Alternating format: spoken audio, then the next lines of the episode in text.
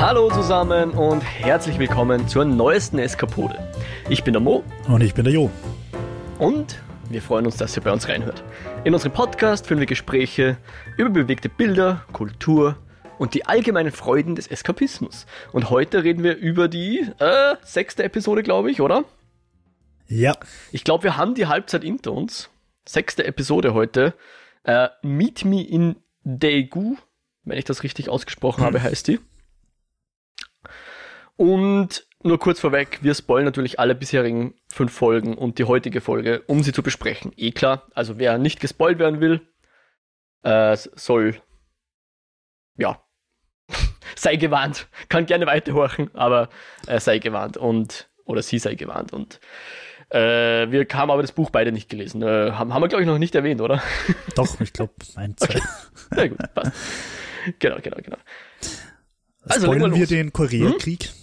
Spoilen wir den Koreakrieg? Äh, sehr gern, aber vielleicht nicht gleich am Anfang der Episode, weil ich muss zugeben, das ist selber für mich so ein bisschen äh, blinder Fleck. Ich habe es ehrlicherweise eher scherzhaft gemeint, weil ich glaube, es spielt nicht wirklich eine Rolle, wie er ausgeht. Also, okay. Naja. Ich dachte, vielleicht gibt es irgendwas in der Timeline, was interessant sein könnte oder sonst irgendwas. Na, passt. Genau, es geht um den Koreakrieg in dieser Folge. Wobei, in der ersten Szene fangen wir mit einer Person an, die wir bis jetzt noch nicht gesehen haben, aber sehr wohl schon gehört haben. Nämlich mit der, mit der Gia. Sie sitzt da so im Kino, schaut sich äh, amerikanische Filme an, stellt sich vor, wie sie selbst da mittanzt und so weiter. Äh, tut sie aber nicht wirklich. Ist, finde ich, gleich vorweg schon mal einfach wichtig, weil es quasi zeigt, dass sie eine Seele hat und dass sie irgendwie Emotionen hat und sich durchaus Dinge vorstellt, was in der weiteren Folge dann noch mm. thematisiert wird. Genau. Ähm, und dann, also zu dem Zeitpunkt wissen wir noch nicht wirklich, wann wir das oder wo wir das verorten dürfen und vor allem wann das ist.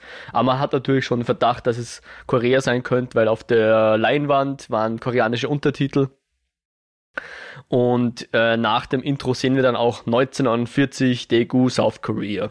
Mhm. Also genau kurz vorm Koreakrieg, oder? Genau. Der ist, glaube ich, 1950 losgegangen. Genau, 50 bis 53. Ähm, glaube ich, Herbst war der Anfang.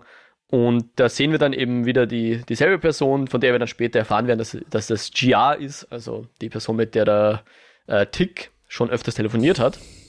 Und die zuletzt wieder ein bisschen an Relevanz gewonnen hat, weil er sie gefragt hat, woher wusstest du das und was bist du eigentlich, ja? Also so. Ähm, wir haben noch nicht viel gewusst, nur dass er halt quasi abkauen ist vor ihr und dass da ein, äh, wie hat er es selber genannt? It's ended strange oder something. Ja, es hat so irgendwie, irgendwie strange geendet. Können wir ja, jetzt genau. bestätigen, oder? ja, ist vielleicht sogar ein bisschen eine Untertreibung.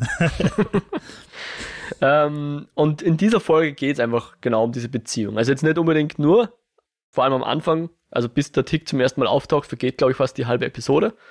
Aber äh, wir haben hier keine anderen Charaktere, kein Montrose, keine Ruby, keine Christina. Wir bleiben hier bei der GR hauptsächlich und bleiben in Korea in dieser Stadt. Ähm, bevor wir wirklich genau wissen, was eigentlich da los ist mit ihr, äh, hat man eigentlich nicht wirklich Indikatoren, dass überhaupt was los ist. Also ja, es dürfte irgendwas mit der Familie gewesen sein, weil sie redet da so mit ihrer Mutter und macht Kimchi und sie dürften nicht ganz viel Geld haben, auch wenn das Haus ziemlich groß und, und geräumig ist, in dem sie wohnen. Aber der Mann ist wohl tot, der Mann der Mutter. Also sie reden ja. da ein bisschen ums Es Eck. geht vor allem darum, dass es irgendwie sehr unehrenhaft ist. Also irgendwie seit dem Tod des Vaters ist die Familie irgendwie in Unehre. Genau. Was ich da gleich noch anmerken muss, ist am Anfang, ich habe tatsächlich begonnen, was soll der Scheiß jetzt? Weil, also ich meine, recht viel mehr klischeehaft geht's ja wohl nicht, als dass die da im Garten hocken und Kimchi machen, oder? Ja, ja, ja, genau. Also da habe ich mir wirklich gedacht, sie versuchen da irgendwie einerseits irgendwie andere Klischees zu brechen und aufzulösen und halt irgendwie schwarze Figuren ins Abenteuergenre und so weiter reinzubringen und dann stellen sie die Koreaner halt echt einfach so, ihr macht's Kimchi und es hat steppert und macht's Kimchi. Also da habe ich irgendwie schon gedacht, das hätte man schon noch ein bisschen mehr diverse präsentieren können. Hm. Nichts gegen Kimchi. Kimchi ist großartig. genau, und ähm, äh, sie, die Mutter betont halt immer, es wäre doch so wichtig für die Ehre, dass sie dass sie einen Mann heimbringt, ja. Und man denkt natürlich zuerst, ja, dass, keine Ahnung, da so eine Art Familienoberhaupt dann halt wieder da ist oder keine Ahnung, dass halt eben nicht die, die Jungfer ist, die keinen abkriegt und so weiter. Da Ähm, aber ja. Da habe ich Mhm. mal auch wieder gedacht, also nach dem Kimchi ist das gleich die zweite Bombe, so, ja, Asiaten, denen geht's nur um die Ehre, Ehre ist das Allerwichtigste. Ist halt, ich meine, es wird zum gewissen Teil sicher stimmen, aber es ist halt echt ein, ein Cherry-Picking der Klischees. Ich meine, Hm. das wird ja dann später gebrochen. Ziemlich Mhm. brutal, im wahrsten Sinne des Wortes. Ja. Aber, Aber- genau, es, es wirkt natürlich so, als würden sie da irgendwie drauf anspielen ein bisschen oder das auch so präsentieren, ja. Also, worauf ich raus will, die ersten zwei Minuten oder wie lange das dauert, da habe ich mir echt gedacht, okay, was soll der Scheiß jetzt? Aber ne, ich finde, die Folge wird dann noch ziemlich nice. Hm? Hm? Ich fand es auch eigentlich eine ziemlich schöne eine Abwechslung mal einfach. Ähm, wir haben wieder was Neues, Übersinnliches so ein bisschen. Und äh, ich fand sie war sehr, soll ich sagen, ähm, man war halt schon ganz gut an dieser Person GR dran und hat mit der ganz gut durch die Folge gehen können und war von, es war jetzt nicht super, was der, die Suspense oder so war jetzt nicht super da oder es war nicht super gruselig, so dass man irgendwie Angst gehabt hat, wann das Monster wieder auftaucht oder so. Aber ich fand, es war eine gut gemachte äh, Folge und dann auch sehr viel, ähm, vor allem im späteren Teil der Folge, dann ging es auch sehr viel um, um Moral und solche Dinge und das ist auch immer sehr interessant, wenn, wenn sowas angeschnitten wird oder, Ja. oder behandelt wird. Du hast in der letzten Folge deine Beziehung zu Ruby ein bisschen überdacht. Hast du in dieser Folge deine Beziehung zu Atticus überdacht? Auf jeden Fall, auf jeden Fall, ja, ja. äh, auf jeden Fall. Kommen wir aber vielleicht ein bisschen später dazu. Okay.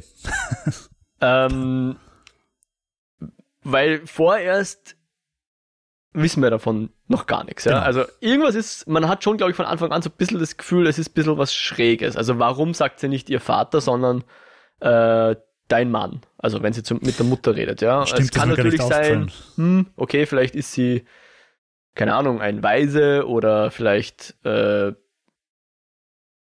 einfach nur aus einer frühen Beziehung das Kind und so. Ich meine, klar, vor, wie lange ist das jetzt her? 70 Jahren war jetzt die, das, was man heute als, keine Ahnung, Patchwork-Familie nennen würde vielleicht, war natürlich äußerst selten oder viel seltener. Da war halt das klassische Mutter, Vater, Kind ähm, Programm angesagt. Also nicht nur in Korea. Oder ich weiß gar nicht, ob es in Korea so war. Ich vermute mal, jedenfalls in Europa. Es wird uns in der Folge auf jeden Fall so verkauft. Es wird uns so verkauft, genau. Unter anderem führt es dann dazu, dass sie eben Speeddating geht mit ihrer Arbeitskollegin. Also wir erfahren, sie ist äh, offensichtlich ähm, medizinisches Personal. Ich, ich glaube, Krankenschwester könnte man sagen. Ja. Kranken. Ja, Hat Sanitäterin vielleicht. Hat sie ausgeschaut. Ja. Und sie geht dann mit ihrer, mit ihrer, ja, wie wir später dann erfahren, besten Freundin, mit der Jung Ja, geht sie dann, ähm, ah nein, stimmt gar nicht. Die hat ja bereits einen Freund. Sie geht Speeddaten. Zu irgendwelchen Engineers, zu irgendwelchen Ja. Informatikstudenten. Ja, Oder- genau. Die offensichtlich auch Probleme damit haben, dass irgendwie Frauen finden, was auch so ein bisschen Klischee ist. Ich meine, ich habe in, in, einer, in einer Ho- Hochschule studiert, wo sehr viel technische Studiengänge waren. ich kenne das Klischee so ein bisschen. Und ist es wahr? Mm. Es ist einfach ein Numbers Game, glaube ich. Weißt du, wenn, wenn du 70% männliche Leute hast, dann, dann ist das einfach, dann kann sich das gar nicht ausgehen, dass da jeder eine Freundin findet, der eine finden möchte. Ich Aber war ein, ein bisschen was ist natürlich schon auch dran. Das, Ich war ein erfolgloses Semester an der TU, da waren, glaube ich, 500 Männer und 5 Frauen im Studiengang. Ja. Anyway, ähm, bei dem Speeddating, habe ich das richtig verstanden, dass nur die Männer checken Ja, dürfen? habe Weil die Frauen haben keine, gesehen, ja. Sie haben keine, keine Karten Zettel gehabt. liegen gehabt, ja. da, aber dann hat es irgendwie schon geheißen äh, Matches, also wenn es irgendwie Matches gibt. Ja, Aber das war irgendwie weird, oder? Auf jeden Fall. Äh, genau, sie hat irgendwie so versucht, so ein bisschen eine Rolle zu spielen und irgendwie versucht, da irgendwie anzudocken oder das zu suggerieren, was, was sie glaubt, den Männern könnte das gefallen. Hm, War aber nicht sonderlich erfolgreich. Ich meine, wir wissen ja nachher, dass es nicht unbedingt, wie soll ich sagen, dass sie nicht auf der Suche nach der großen Liebe ist, sondern einfach nur nach jemandem, den sie quasi verführen kann. Aber in dem Moment habe ich halt schon glaubt, weil da war so diese Szene, wo sie noch in, äh, wo sie Unterricht, glaube ich, haben oder so und die Jung Ja umringt von ihren ganzen anderen Freunden, die, die halt alle ja, ich will jetzt sagen, neidisch sind, aber da, die sie halt um ihren neuen Freund beglückwünschen. Und sie sagt dann halt so, wie man sich einen Mann fängt, sozusagen, in die Allgemeinheit rein und schaut dabei aber so in Richtung GR, haben wir schon gedacht, aha, die gibt ja da schlechte Tipps und vielleicht sogar irgendwie fast bösartig. weil irgendwie sonderlich erfolgreich war das jedenfalls nicht, diese Strategie, die sie da probiert. Was die GR dann ausprobiert. Ähm, und zum Schluss hat sie dann sogar irgendwie so einen Typ, der auch auf Julie Garland Filme steht, aber der sie trotzdem irgendwie. Also ja. urgemein. Ich habe mir gedacht, hey du Arsch. Ja. Und da habe ich mir gedacht, warum auch? Also warum, was soll das? Weil, weil, ähm, also da, ich, meine Assoziation war irgendwie, womöglich weiß man in der Stadt oder in dem Dorf einfach um die Unehrenhaftigkeit ihrer Familie oder so, weil ich, ich also ich finde, es war irgendwie sehr unmotiviert, dass er da halt irgendwie äh, sie ablehnt, weil mhm. was, was hätte denn noch mehr sein sollen nach ungefähr 50 Sekunden gemeinsamer Gesprächszeit, ja. als dass sie sich beide verstehen. Ja, fand ich auch ein bisschen komisch. Mhm. Aber dann haben wir, glaube ich, Auftritt von der Jung Ja wieder, die dann, ich weiß nicht, ob sie auch dort ist oder zufälligerweise reinschaut irgendwie. Oder ihr, ihr Mann da bei dem Speeddating mitgemacht hat. Ich, ich habe es nicht ganz verstanden. Aber die taucht dann jedenfalls auf und, und, und sagte, hey, wir gehen jetzt noch was trinken, komm doch mit.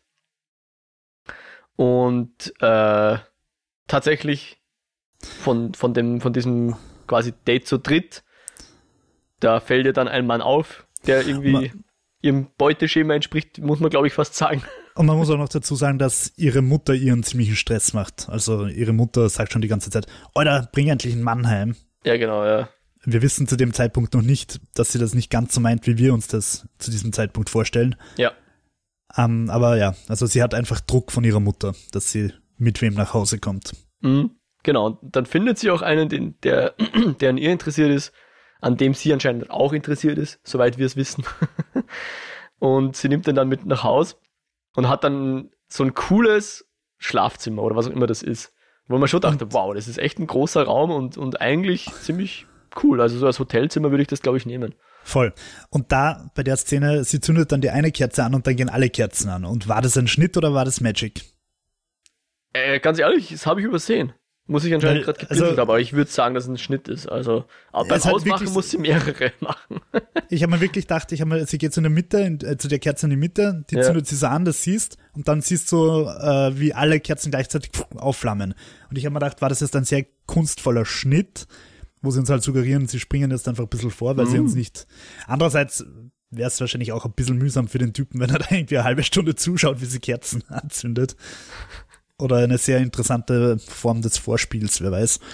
Ähm, auf jeden Fall, ja. Ich habe mich halt, da habe ich mich das erste Mal gefragt, okay, ist, kommt da jetzt some Magic oder war das halt wieder nur sein gekonntes Gefilme? Kann ich dir nicht beantworten. Ich habe das ehrlicherweise verpasst. Ich weiß nicht ganz warum. Vielleicht habe ich da gerade kurz meine Shownotes geschrieben oder so. Ähm, und dann, ja, geht's eigentlich schon rund. Haben sie tatsächlich auch Sex an dieser Stelle. Und wir. Und was für einen? Hä? Und was für einen? wir erfahren dann zum ersten Mal, dass da vielleicht mehr ist als nur der wie soll man sagen, der Antrieb, endlich eine, ein Familienoberhaupt zu bekommen, sprich männliche, männliche, äh, ein männliches Familienmitglied zu rekrutieren, wenn man es mal so ausdrücken will, sondern tatsächlich äh, wachsen ihr dann, ich, ich habe zu dem Zeitpunkt Felltakel äh, genannt. Später erfahren wir dann, dass es die Schweife sind. Neun Schweife müssten es sein, richtig? Ich habe nachgezählt, das geht sich aus. Okay, sehr schön. Ne? Also die kommen so aus, aus allen den Körperöffnungen raus, genau. hast, du, hast du Körperöffnungen gezählt oder Schweife gezählt? Na, zwei, Ohr, zwei Augen, zwei Ohren sind vier, Nase, ja. Mund sind sechs. Warte mal, ich habe es. Na, warte. Nase, zwei, zweimal Nase, da kommen zwei raus. Ja. Zwei Augen sind vier, zwei Ohren sind sechs, ja. Mund sind sieben und unten zwei sind neun. Ah ja. Ja, perfekt. Aha. Gut durchdacht, diese Serie. Gut durchdacht, ja. Ich weiß auch ehrlich gesagt nicht, ob das etwas ist, ähm, eine Darstellung ist, die man, die so schon woanders gab. Aber wenn ja. nicht, dann war das echt innovativ und eine gute Idee. Also sagen wir so, ich weiß nicht, ob es die Darstellung, dass beim Sex überall Tentakel, Fell, Felltentakel rauskommen, ob es das schon gegeben hat. Aber ähm, ich habe dann halt ein bisschen gegoogelt, dieses Kumiho, Mhm. also dieser Fuchsgeist. Mhm. Und ich meine, ich habe es eh gewusst, aber in, im ganzen asiatischen Raum, also in China, in Japan, auch in Indien, in, im Iran, spielen diese Fuchsgeister durchaus eine Rolle. Und äh, ich finde, also ich habe da einen, ein schönes Zitat gefunden aus einem chinesischen Lexikon aus dem 10. Jahrhundert. Das würde Mm. ich ganz gern kurz verlesen. Aber bitte im Original, ja. Natürlich im Original, in meinem besten Altchinesisch. Nein, und zwar habe ich es gefunden auf der Homepage der Uni Wien, auf der Japanologie-Hompage. Und ich finde das, ich finde das irgendwie ein, einfach eine ganz schöne kurze Geschichte. Und zwar, pass auf. Mit 50 Jahren können sich Füchse in Frauen verwandeln, mit 100 in Schönheiten oder in Zauberinnen. Manche verwandeln sich auch in Männer und haben Verkehr mit Frauen. Sie können Dinge aus tausend Meilen Entfernung erkennen, beherrschen die Magie, täuschen die Menschen und verwirren ihre Sinne. Mit tausend Jahren kommunizieren sie mit dem Himmel und werden zu himmlischen Füchsen. Und Mhm. diese ursprüngliche Variante, die, die entspricht auch ziemlich genau den japanischen Kitsune, die man zum Beispiel aus Naruto kennt. Also ich kenne Naruto nicht, aber ich weiß, dass Naruto einen Fuchsgeist in sich hat. Mhm. Ähm, und die ist irgendwie scheinbar. Spoiler für Naruto oder so? Keine Ahnung. Ich, ich glaube, das ist not, ich glaube, das ist so Basic Character. Okay. Ähm, und also diese, diese Füchse können halt zwei bis neun Schwänze haben, je nachdem wie mächtig sie sind. Mhm. Und irgendwie durch den, und die ursprüngliche äh, ko- koreanische Version von den äh, Kumiho, die entspricht ziemlich genau dieser japanischen Kitsune-Darstellung, ist aber scheinbar dann durch den Buddhismus ein bisschen mit manipuliert worden und durch buddhistische Einflüsse ist sie dann zu dem geworden, wie wir es in der Serie kennen äh, oder gesehen haben, nämlich die diese schöne Verführerin, die eine, eine bestimmte Anzahl menschlicher Herzen oder Lebern Mhm. äh, ver verschlingen muss, um eine menschliche Seele zu erlangen. Mhm. Und ich finde es eigentlich, eigentlich finde ich das ziemlich cool, dass die, dass die Asiaten da so diese, diese Beziehung zu den Füchsen haben, weil ich meine, bei uns ist es ja auch, also man sagt bei uns ja auch der schlaue Fuchs, Mhm. was übrigens nicht in allen Kulturen gleich ist. Und im Asiatischen haben sie halt, halt einfach noch mehr Bedeutung. Ähm, Und sie können, das muss man auch dazu sagen, sie können sowohl gut als auch böse sein.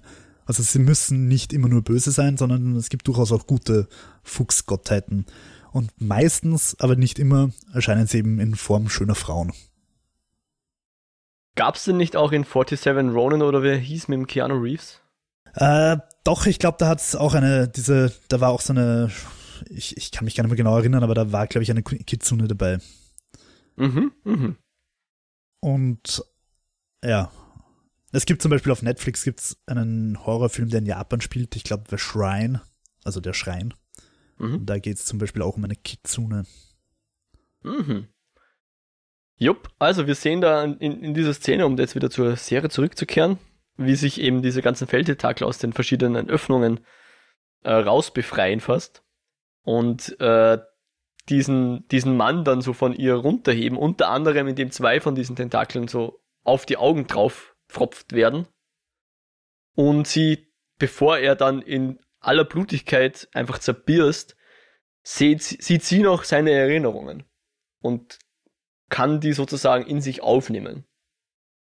Also ich muss sagen, mein, mein kleines Mortal Kombat verdorbenes Herz hat die Szene sehr erfreut. Finish him. Ja, eindeutig. Es war schon, also ich habe mir schon so gedacht, what the fuck ist gerade passiert? Ist das gerade wirklich passiert? Also ich, mir hat's wirklich Spaß gemacht. Ich habe mich sehr erfreut daran. Ja, die, die Mutter kommentiert dann diese Begegnung mit, äh, ja, bitte nur noch zehn oder noch zehn mehr, bitte. Das Und heißt, wir wir- erfahren, das war offensichtlich nicht die erste Begegnung dieser Art und da kommen noch, wenn es nach der Mutter ginge, zumindest zehn mehr. Ja, also wir erfahren später, es waren schon 90 vorher. Genau, zu dem Zeitpunkt.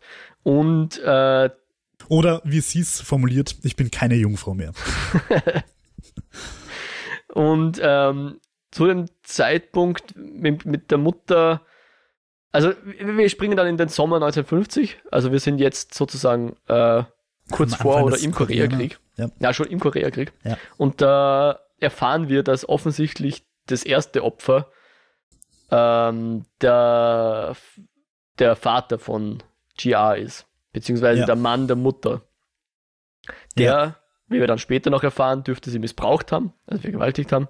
Mhm. Und, Und zwar öfter. Um, um sich ihm zu entledigen, hat die Mutter dann, wir würden sagen, einen, Takt, ein, ein Pakt mit dem Teufel gemacht oder vielleicht mit einer, ja, Teufel stimmt nicht ganz, aber mit einer Schamanin, beziehungsweise, ähm, jetzt muss ich kurz, wie nennen sie es? Ich kannte das Wort nämlich nicht, aber sie haben dann später auch von Schamanin geredet, Mudang, mit der hat Nennen sie wir sie Schamanin. Nennen wir sie Schamanin. Schamanin, mit der hat sie einen, einen Deal offensichtlich gemacht, dass die eben diesen Kumihus-Geist herbeiholt. Ich weiß nicht, ob der Deal bereits, ob ihr bekannt war, dass dieser Geist dann in die Tochter einfahren wird. Ich glaube nicht, also so wie Wahrscheinlich ich es verstanden ja. habe, war es so, get rid of my rapist husband und, es, und sie hat halt nicht damit gerechnet, dass das bedeutet, dass die Tochter vom Dämon besessen wird, ja, sie hat der, sich, also, der, der den Mann dann zerfetzt. genau, sie hat das Kleingedruckte nicht gelesen wahrscheinlich oder so. Und, aber jetzt ist die Situation genau die, dass eben die GA von diesem Geist besessen ist und erst wieder davon befreit wird, wenn sie eben diese 100 Männer, äh, keine Ahnung, wie man das jetzt sagen soll. verzehrt hat. Ja, genau, verzehrt hat. Und dann wird dieser Geist wieder weg sein und die Tochter wieder da sein. So und die Mutter sagt Theorie. auch, dass diese Erinnerungen dann wieder weggehen, oder? Habe ich das richtig verstanden? Gut möglich, ja. Das dürfte sein, genau. Aber was natürlich sehr interessant ist, die Tochter hat jetzt auch die Erinnerung des Vaters. Das heißt, die Mutter kann ihr nicht wirklich was vormachen und äh, konfrontiert sie auch damit, dass die Mutter ja selbst nicht ganz, wie soll man sagen, der, selbstlos war in dieser Ja. Situation, weil der Vater sie geschlagen hat und sie wollte den da loswerden und ja, quasi zu jedem Preis. Weil die Mutter sagt irgendwie so, ja, seine, seine Liebe war falsch, aber die Mutterliebe war offensichtlich auch nicht ganz rein, weil sonst hätte sie das wahrscheinlich so nicht gemacht. Und habe ich das richtig gerade im Kopf, dass die Mutter, also ihn auch irgendwie geheiratet hat, um eben in eine ehrenhafte Familie reinzukommen und der Vater hat die Mutter halt geheiratet, weil er scharf auf die Tochter war, die offenbar aus einer früheren Ehe kam. So also, könnte das sein. Ich bin mir jetzt nicht 100% sicher, Das würde aber nämlich auch erklären, warum, warum sie immer sagt, dein Mann und nicht Papa. mh, Und ja, außerdem wird es ein bisschen weniger Inzest sein. ja. Ähm, ich hab's, also ich hab's irgendwie beim Schauen so begriffen, dass das halt offenbar sie unehelich, ein uneheliches Kind hat, deswegen sowieso entehrt ist. Ja. Und dieser, dieser ehrbare Kerl heiratet sie, sie kriegt dadurch, kommt dadurch in ein ehrenhaftes Haus und Ja. der ehrenhafte Vater kriegt ein junges Mädel, an dem er sich vergehen kann. Ja, und die Mutter ist dadurch nicht mehr, genau, muss nicht mehr mit dem Bastardkind alleine herumrennen, sondern ist jetzt wieder eine ganze vollständige Familie. Tja. Ja. Und während dieser Geist jetzt seine, seine Opfer sucht, hat eben der Krieg bereits angefangen und äh, die GA muss sich natürlich um sehr viele Kriegsverletzte kümmern jetzt in ihrem Hospital oder in ihrer Universität, wo auch immer sie da arbeiten. Ähm, Lazarett. Sie hat aber auch Fortschritte gemacht. Es gibt nur noch, also sie ist jetzt bei Nummer 97 angelangt, es gibt nur noch, äh, 98, Entschuldigung. Es gibt nur noch zwei weitere bis zu den 100. Und in dieser Stelle erfahren wir dann auch noch recht eindrücklich, dass äh, Kommunisten nicht sehr willkommen sind in Korea und auch die Amerikaner dem Kommunistenlünchen keine Einhalt gebieten werden, wenn sie sowas sehen. Äh, also ziemlich brutal werden da einfach auf offener Straße äh, Leute gehängt, in vermutlich Lynchjustizmanier. Ja, also ich habe jetzt nur ganz kurz eben den, den Wiki-Artikel zum Koreakrieg ein bisschen überflogen, weil ich den Mhm. jetzt auch nicht mehr ganz im Kopf gehabt habe. Und also in den Jahren 1950 bis 53 sind nach Schätzungen ungefähr vier Millionen Leute gestorben, also immerhin halb Österreich. Mhm. Und ähm, auf, auf, auf, ich nenne es jetzt mal westlicher Seite, also auf, auf nicht kommunistischer Seite, Amerika und Südkorea, war einfach eine unglaubliche Angst vorm Kommunismus. Und, und da hat es einfach Massenhinrichtungen gegeben, wie wir sie dann auch sehen. Und auf der anderen Seite, die Kommunisten waren halt auch nicht viel besser, die haben halt auch alles kurz und klein Kacks, was, was nicht bei drei irgendwie kommunistisch war, sag ich mal. Ähm, also es dürfte wie die meisten Kriege nicht allzu schön gewesen sein. Mhm. Und das Ganze führt dann auch zu der Situation, dadurch, dass die Freundin von der GA äh, mit einem, also selbst Kommunistin ist und auch der, ich glaube, der Oberarzt, oder? Von der Abteilung irgendwie, dürfte auch ein Kommunist sein. Wird das dazu, ähm, führt das dazu, dass sie ins, ins Visier der, der Amerikaner gelangen, die nämlich äh, beobachten und bemerken, dass immer, wenn, wenn diese Schicht ist, irgendwelche Informationen geleakt werden an, also von einem kommunistischen Spion. Und deswegen schränken sie das, das, genau, die, die Gruppe der Verdächtigen auf diese, auf diese Schicht ein und reihen die dann auf und fackeln nicht allzu lange, bevor sie die erste Krankenschwester erschießen, weil sie einfach wissen wollen, also sie wollen, dass sich die, die Spionin preisgibt, ja. Ja. Und da finde ich halt schon das erste Spannende, dass halt der, der Soldat, der, der da brutal einfach wirklich skrupellos Schwestern erschießt, Krankenschwestern, dass das halt ein schwarzer Soldat ist, weil es einfach einen Kontrast zu, zur bisherigen Darstellung gibt. Und ähm, dann klemmt seine Waffe und auftritt Atticus. Genau, er, er sagt, hey, der Nächste in der Reihe bitte weitermachen, die Frau da erschießen. Und auch ohne großes Zögern tritt der Tick auf, nimmt seine Pistole und erschießt einfach die Nächste. Und das ist dann der Punkt, wo die, wo die ähm, Jung Ja äh, gesteht, dass sie die Spionin ist und sie wird dann weggezerrt. Und ja, später erfahren wir dann, dass sie offensichtlich in dem Zelt gefoltert wurde. Nämlich Vermutlich, auch Tick. Oder? Genau, der Tick hat zumindest sie festgehalten, ja. War, war auf jeden Fall Komplize dabei. Und vermutlich wurde sie dann später auch umgebracht. Ich glaube, das sehen wir jetzt nicht, aber es wird sehr stark impliziert. Ja. Ähm, ja, also wie das halt passiert ist, wie Tick da, den wir bisher als netten Nerd kennengelernt haben, wie der da vorgeht und wirklich ohne zu zögern abdrückt. Das war schon auch wieder so ein Schluckmoment, oder? Definitiv, ja. Und vor allem, es war halt, ich meine, er hat es ja immer wieder betont, dass er im Krieg quasi zu seiner Gewalt gefunden hat und da Sachen gemacht haben, die ihm verfolgen. Und ähm, uns war schon klar, dass das nicht schön war, was er im Krieg erlebt hat. Aber wir haben wahrscheinlich gedacht, er hat halt auf den Gegner geschossen, was ja schon schlimm genug ist. Ich, ich habe immer letztens wieder gedacht, wie krank ist eigentlich Krieg? Weil eigentlich ist es nur Mord, aber halt im Namen von irgendwelchen Ideologien. Sei es einem Land oder einer Religion oder sonst irgendwas. Und ja. Dass dich das verfolgt, würde mich jetzt nicht wundern, ja. Also. Zitat Mo, wie krank ist eigentlich Krieg? Ja, bitte, könntest mich gern zitieren, ja. Ähm, und deswegen, normal, unter Anführungszeichen, normaler Krieg ist schon grausam genug.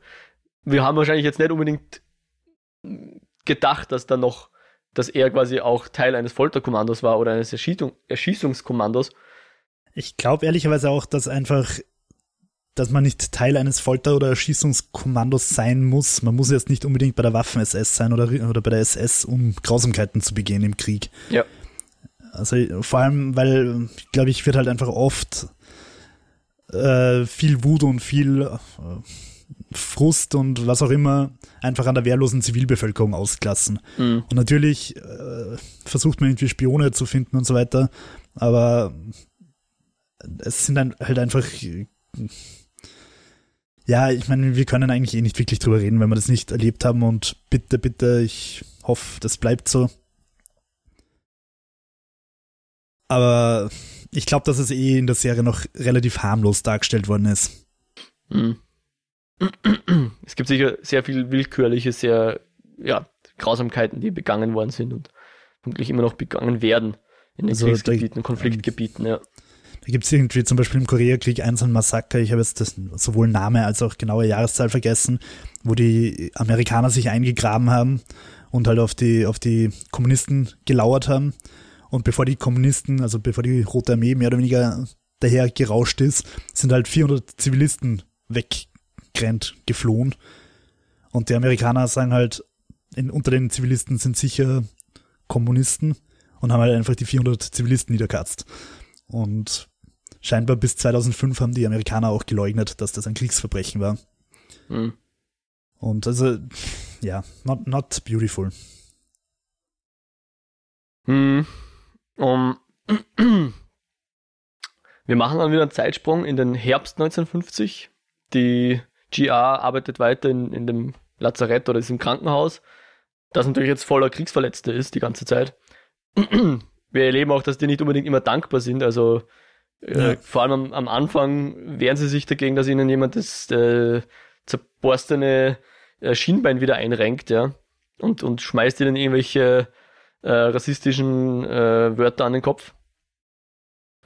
Und äh, einer dieser Kriegsverletzten, der jetzt in einem Bett sitzt, ist auf einmal der Tick jetzt da. Ja. Mhm. Scheint nicht schwer zu verletzt sein, aber war wohl irgendwie mit einer Bombe, sagte irgendwas, die ihm seine Brillen auch kaputt gemacht haben und er ist sehr frustriert, liest halt, sitzt halt im Bett, möchte den Graf von Monte Cristo lesen, äh, aber kann nicht, weil seine Brillen kaputt sind. Und die Brillen sieht er jetzt nicht. Und sie, sie sieht ihn und fasst in dem Moment, glaube ich, so den Plan, okay, den verführt sie jetzt und das ist halt ihr, ich glaube zu dem Hundertstes. Zeitpunkt schon vorletztes oder hundertstes Opfer schon, gell? Das letzte was.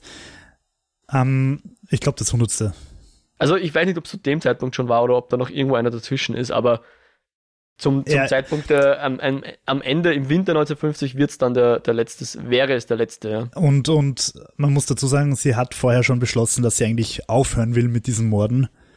Sie, sie, sie sagt eigentlich, okay, ich, ich kann auch als, sag ich mal, Fuchsgeist menschlich sein und ich, ich, ich muss nicht zu dem Monster werden, das die Menschen eh schon sind. Ähm, also was, was gibt's mir, wenn ich jetzt den Hundertsten umbringe, dann werde ich halt ein Mensch, dann bin ich genauso grausam und deppert wie alle anderen Menschen. Ich versuche lieber als Fuchsgeist äh, gut zu sein und ich bringe den Hundertsten nicht um. Ähm, ja, aber ich, ich glaube, es kommt erst ein bisschen später, diese Diskussion. Ich glaube, das ist bevor sie den, den Tick trifft, weil der Tick, also weil diese Begegnung mit dem Tick äh, dreht es dann wieder um, ihre, ihre Einstellung. Sie äh, sieht dann den äh. Tick und sagt, ah, den hundertsten, den nehme ich jetzt auch noch mit.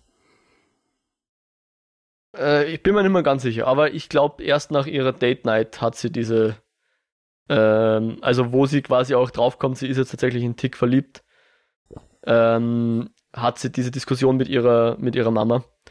Aber sei es wie es sei, genau, das, das, das wird ihr, auf, auf das wird es rauslaufen, sie, wird, sie beschließt, ähm, Reden wir jedenfalls später drüber, weil zu dem Zeitpunkt, glaube ich, hat sie den Plan, sie verführt den jetzt und, und bringt ihn um und äh, das wird sozusagen Rache an der äh, an ihrer Freundin sein, also mhm. für ihre Freundin sein, nicht an ihre, sondern am, am Mörder ihrer Freundin sozusagen oder am, am Komplizen zumindest, der den Mord mitverantworten hat, mit zu verantworten hat. Und gleichzeitig, genau, kann sie sich dann von dem Fluch befreien, zu dem Zeitpunkt. Und Sie ähm, hat dann aber so ein bisschen eine Diskussion wegen dem Monte Cristo, weil sie kann jetzt, also Tick erkennt sie nicht wieder zu dem Zeitpunkt und sie muss natürlich jetzt hier äh, gute Miene zum bösen Spiel machen und, und erstmal ihn sozusagen auch nahe kommen, dass sie dann später ihn verführen kann. Und das passiert eben über dieses Buch, der Graf von Monte Cristo, weil, weil sie. Das ganz brutal gespoilert wird an dieser Stelle. Genau, das ganz brutal gespoilert wird, wobei auch äh, klar wird, dass sie offensichtlich nur den Film gesehen hat und nicht das Buch gelesen hat. Und wie das auch, also sie reden dann sogar ein bisschen über Eskapismus, weil, weil irgendwie beide so drüber reden, das ist quasi ihre Form von Flucht. Also sie sagen es mhm. nicht mit den Worten, aber sie quasi flieht sich in die Filme und eher in die Bücher. Und man kann gar nicht far enough away kommen quasi damit, äh, um quasi dem Alltag zu entfliehen. Als ob sie die Serie nur für unseren Podcast gemacht hätten. Jupp. Genau, und sie liest ihn dann auch vor und der, im, im Monte Cristo, ja, wie soll ich sagen, sie, sie, sie diskutieren dann so über, über die Ängste der Eltern, die immer auf die Kinder projiziert werden und sozusagen äh, dass das, das Schlechte weiter vererbt wird, so auf diesen Wege irgendwie. Ja. Fand ich auch ganz interessant. Ja, ja voll. Und, und da fängt es dann eben an, dass, dass der Tick sich immer mehr für, für sie interessiert Natürlich weiß er nicht warum, aber äh, er scheint sich doch tatsächlich ein bisschen in sie zu verlieben. Und da entsteht dann so eine Beziehung und dann kommt halt so eine Date Night und sie ist zuerst schon ein bisschen verwirrt, weil eigentlich sollte sie ihn abholen von der Kaserne, aber es kommt dann so ein anderer Soldat, der sie quasi reinbittet. Sogar unter dem Vorwand, dass sie äh, quasi eine Prostituierte ist, weil es die einzigen sind, die überhaupt noch rein dürfen. Und äh, entgegen schlimmster Befürchtungen, dass da jetzt irgendwas auf sie wartet, was furchtbar ist, hat der Tick hier eine kleine Filmnacht vorbereitet. Irgendwie unter Mithilfe vom Uncle George, ich habe nicht ganz verstanden, wie der George geholfen hat. Ich glaube, der hat den Film geschickt oder so. so okay, ja, weil der kennt halt Leute jedenfalls. Beziehungen. Ja. Und an der Stelle, glaube ich, fängt sie tatsächlich an, sich in ihn zu verlieben oder hat sich schon in verliebt. Und sie Übrigens, nimmt ihn aber trotzdem mit noch in die Höhle. Auch, äh, auch an, an der Stelle, wie sie nämlich da zur Kas Kaserne rübergehen, ein ja. interessanter Gedanke ist auch noch, oder nicht ein interessanter Gedanke, eine interessante Figur, mhm. dieser koreanische Soldat. Ja. Der einfach den Rassismus von allen Seiten abkriegt. Genau. Von den Amerikanern und von den Koreanern. Und das bringt halt auch irgendwie nochmal eine neue Ebene an, an Diskriminierung in die ganze Serie. Ja, genau, weil, weil dann fällt irgendwie noch der, der Satz so, dass quasi der Tick und er beide irgendwie so fremd im eigenen Land sind, mehr oder weniger. Und dann gehen sie noch weiter weg, um quasi für dieses Land auch noch zu kämpfen. Der, ja. im, im, Falle vom Tick sogar freiwillig. Der, der andere Soldat wurde zumindest, also zumindest, der wurde halt rekrutiert. Tick ist aber, wie wir wissen, freiwillig gegangen. Ja. Jupp, und sie nimmt ihn dann mit in ihr, ich, ich sagte jetzt Höhle dazu, also in ihr, in ihr Domizil, in dieses magische. ich dachte ja eigentlich, dass, dass das irgendwie in der Form magisch ist und das gebraucht wird fürs Ritual, dass sie dort sind. Aber ich glaube, das war einfach nur so, ja, Style. hat sich so eingebürgert und das hat sie dann beibehalten. Aber in, an der Stelle schickt sie ihn dann wieder weg, ja. Also wir, ich glaube, wir, wir erfahren hier noch, dass der, der, der Tick noch Jungfrau ist, oder? An der Stelle mhm. oder kommt es erst später. Und er glaubt, es ist deswegen, dass sie ihn deswegen nicht will oder so, aber sie, sie schickt ihn jedenfalls weg und hat danach noch nämlich die Diskussion mit ihrer Mama, weil die quasi, äh, ich will nicht sagen gelauscht hat, aber kurz nachdem sie Tick wegschickt, kommt die Mama rein und, und sie diskutieren irgendwie rum. Und ich glaube, dass es an der Stelle eben darum geht, okay, äh, ja, was, was sind jetzt eigentlich die Monster, ja? Und das haben wir, glaube ich, schon mal besprochen, ich glaube in der ersten Folge man braucht gar nicht ins Übernatürliche gehen, um irgendwelche Monster zu finden. Ja, die die ja. wandeln jeden Tag auf unserer Erde in, in Menschengestalt. Ja. Beziehungsweise oft sind die Monster in diesen Geschichten dann halt gar nicht die wirklich schlimmen. Ja. Siehe Monster AG zum Beispiel. Genau. den, den habe ich nicht gesehen. Also. ähm, Shame on me. Ja. Auf jeden Fall, genau. Uh, und, und daraufhin aber spätestens an der Stelle, vielleicht war es auch schon früher, ich, ich bin mir jetzt selber nicht mehr ganz sicher, sagt sie quasi, sie wird jetzt diese, diesen Fluch nicht loswerden oder diesen Geist nicht loswerden. Sie wird jetzt weiter als, ähm, in, also sie wird die 100 nicht voll machen, sondern sie sagt wie zu ihrer Mutter, ich fühle ja sehr wohl was. Ja. Du hast mir immer eingeredet, ich fühle gar nichts und ich kann gar nicht lieben und so weiter. Aber wie du es schon sehr, sehr treffend beobachtet hast, in der allerersten Szene bereits wissen wir oder sehen wir, dass sie sehr wohl Gefühle hat, sich vorstellen kann, Wünsche hat, fröhlich sein kann und so weiter, ja. Also sie ist ja. nicht dieses Monster, was ihre Mutter immer einredet, ja. Die nur quasi äh, nach Sex aus ist, um dann Leute umzubringen und ja. Ich habe mich ja die ganze Zeit gefragt, wie putzen sie diese schönen Papierwände, die ja. komplett mit Blut besudelt sind. Und dann siehst du, wie sie am Boden rumknien und äh, aufwischen. Allein das wäre, finde ich, schon wirklich ein guter Grund, nicht 99 Leute umzubringen. Ja. Weil ich echt einfach keinen Bock auf das Putzen hätte. Na, 100 Mal putzen, nein, danke. Aber das mit den Papierwänden, das, da habe ich mir wirklich gedacht, wie werden sie das machen? Ja. Und ja, dann kommt es eh wieder zur Sexszene mit genau. Tick, oder? Aber nicht in diesem, in diesem Raum, sondern sie ähm, in diesem improvisierten Kino.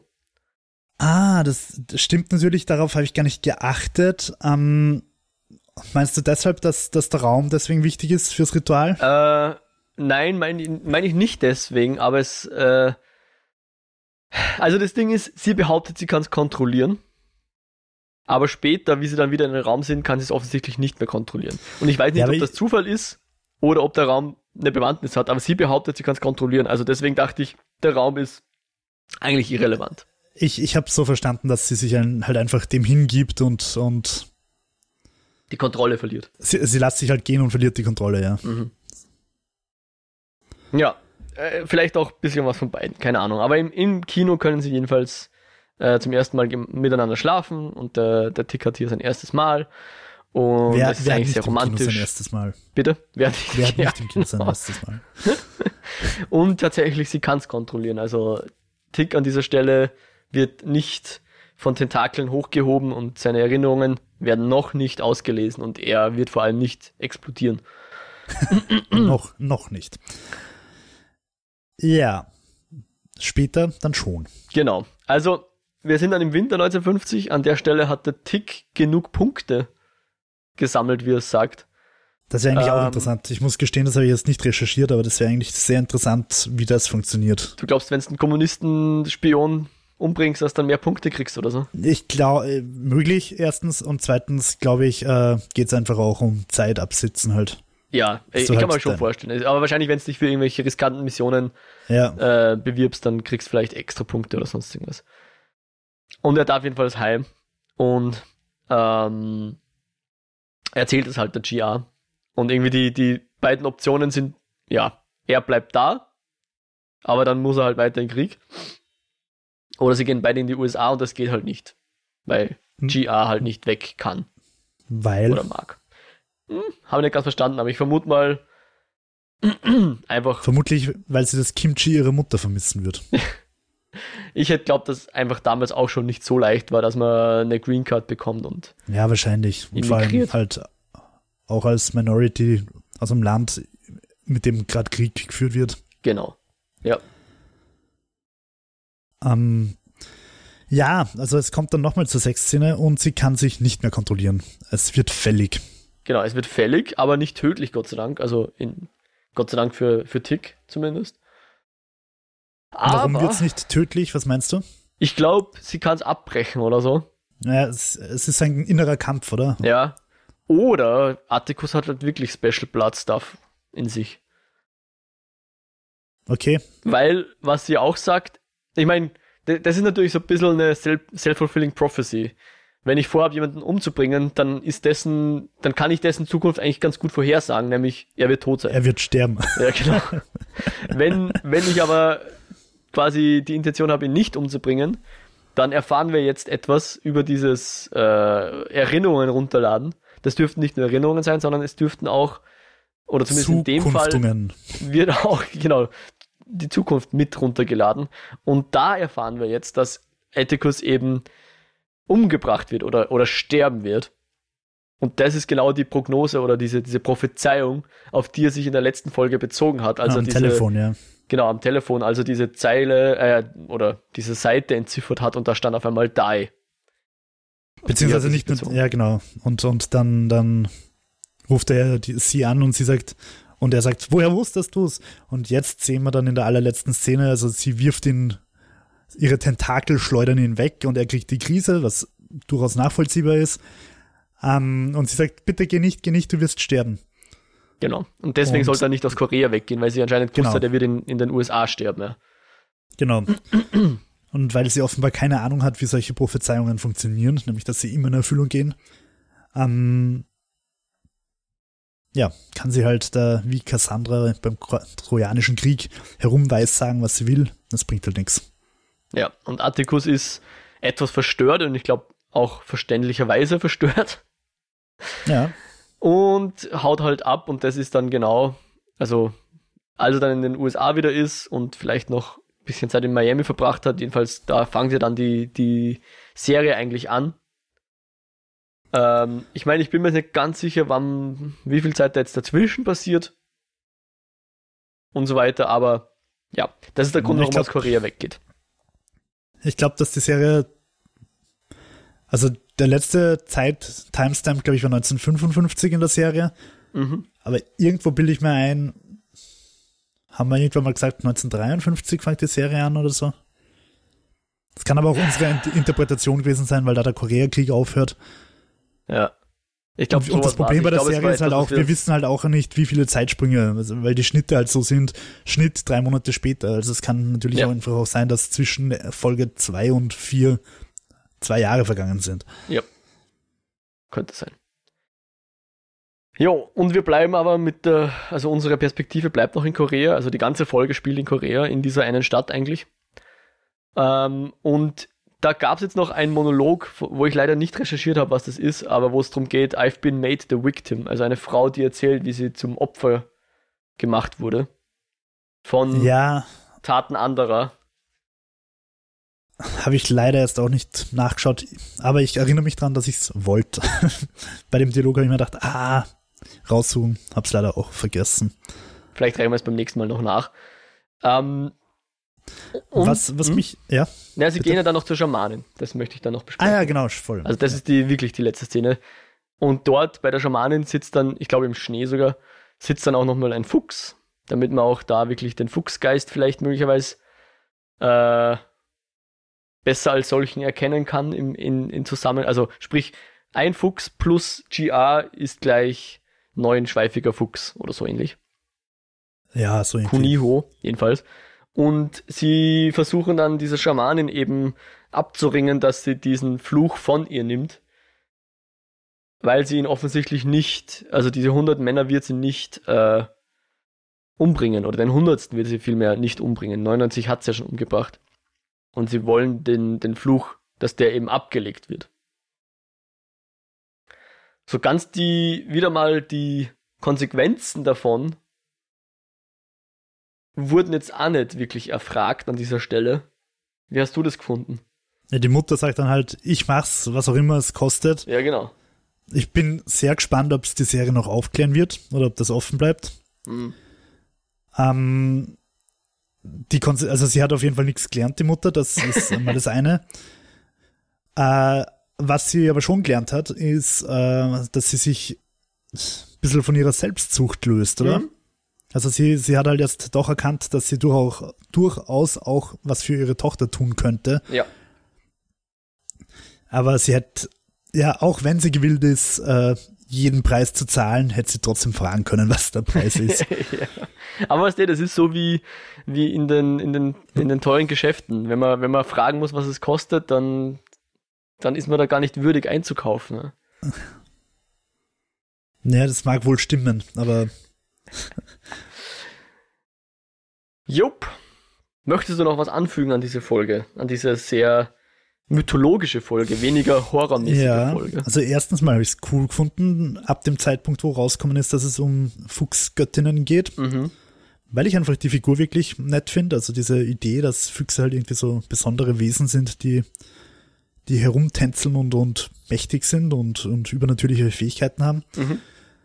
Finde ich nett. Ähm, das hat mir irgendwie sehr, sehr gut gefallen und was ich wirklich weird gefunden habe, war einfach auch dieses Gefühl, plötzlich eine ganze Folge koreanisch präsentiert zu kriegen. Mhm.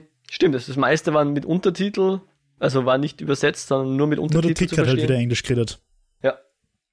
Und das, damit hätte ich halt vor zwei Folgen oder auch letzte Folge noch nicht gerechnet, dass wir eine Stunde lang koreanische Untertitel, äh, englische Untertitel zu koreanischem Dialog haben werden. Mhm. Wie geht's dir nach dieser Folge? Ja, ich fand die sehr spannend. Habe es eh schon eingangs erwähnt. Also ich fand sowohl das mythologische, den mythologischen Anteil sehr interessant, vor allem auch die, die Darstellung desselben, ja. Weil es war fast schon so ein bisschen, äh, keine Ahnung, Horror-Darstellung, genau, Tentakel und so weiter. Wo wir wieder bei den asiatischen Klischees wären. Stimmt vielleicht, ja.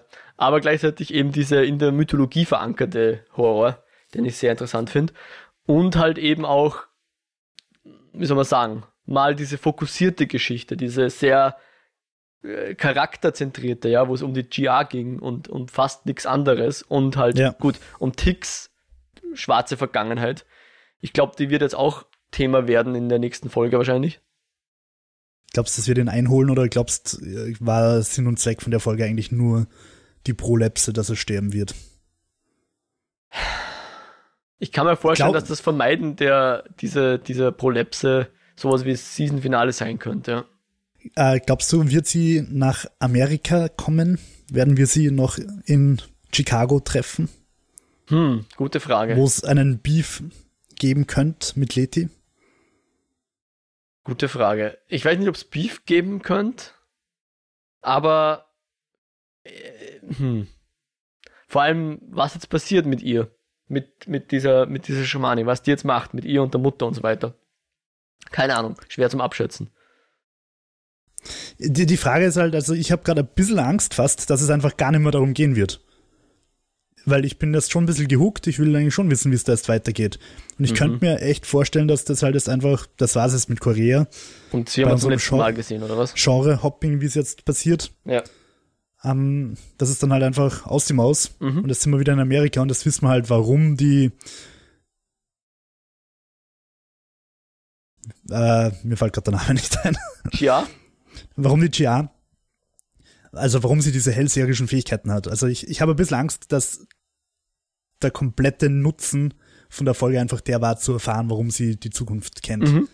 Aber ohne Scheiß, soweit es sowas betrifft, äh, ich fand das eine schöne Auflösung. Ich fand, das war wirklich eine, ich meine, glaubwürdig ist, ein, ist vielleicht ein dehnbarer Begriff in dem Fall, aber ich fand das cool, dass, dass wir jetzt wissen, warum sie genau das gesagt hat. Es fühlt sich nicht an wie etwas, was man sich im Nachhinein zurechtgezimmert hat, sondern es, es wirkte so, als hätte man zuerst diese Geschichte gehabt und danach äh, Folge 1, 2, 3, 4, 5 und nicht andersrum. Ja? Nicht, dass sich irgendjemand hingesetzt hat, okay, aber wo er hat jetzt wirklich gewusst, dass der Atticus sterben mhm. wird. Äh, ich überlege mir mal schnell was und dann, äh, sie hat eine Glaskugel gefunden und da stand das drin.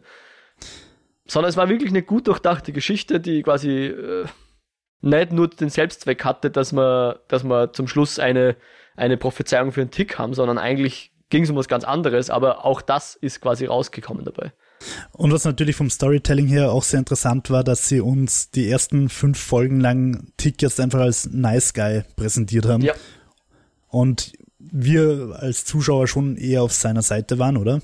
Also ja, es hat bis jetzt keinen Grund gegeben, ihn nicht ja, zu mögen. Ich habe, glaube ich, sogar gesagt, dass, das für mich die Identifikationsfigur war in der Serie, ja. Und jetzt geht er her und erschießt einfach, ohne mit der Wimper zu zucken, Frauen, die vor ihm auf den Knien sitzen ja. und völlig unschuldig sind. Mhm. Und hält sie fest, wenn ihnen die Zähne gezogen werden. Ja. Also. Mal schauen, wie die Serie damit umgehen wird. Ja, ich finde es spannend. Ich finde es echt spannend. Ja, also es so diese, diese nicht ganz schwarz-weißen ähm, Charaktere, die finde ich schon immer spannend, ja. Aber ich fand halt, um jetzt nochmal zu Ruby zu kommen, für mich waren das zwei unterschiedliche Charakterzüge. Also nicht nur, sie hat was Böses getan und, und büstet dafür, sondern eben diese, wie habe ich es genannt? Also für mich, ich weiß nicht, Ethicus hat eine dunkle Vergangenheit und hat eine dunkle Seite, aber der Rest seines Charakters, finde ich, spießt sich nicht unbedingt damit. So mhm, komisch ja. das auch klingt, ja. ja ich und bei Ruby fand ich, spießen sich die beiden Seiten ihrer Medaille sozusagen.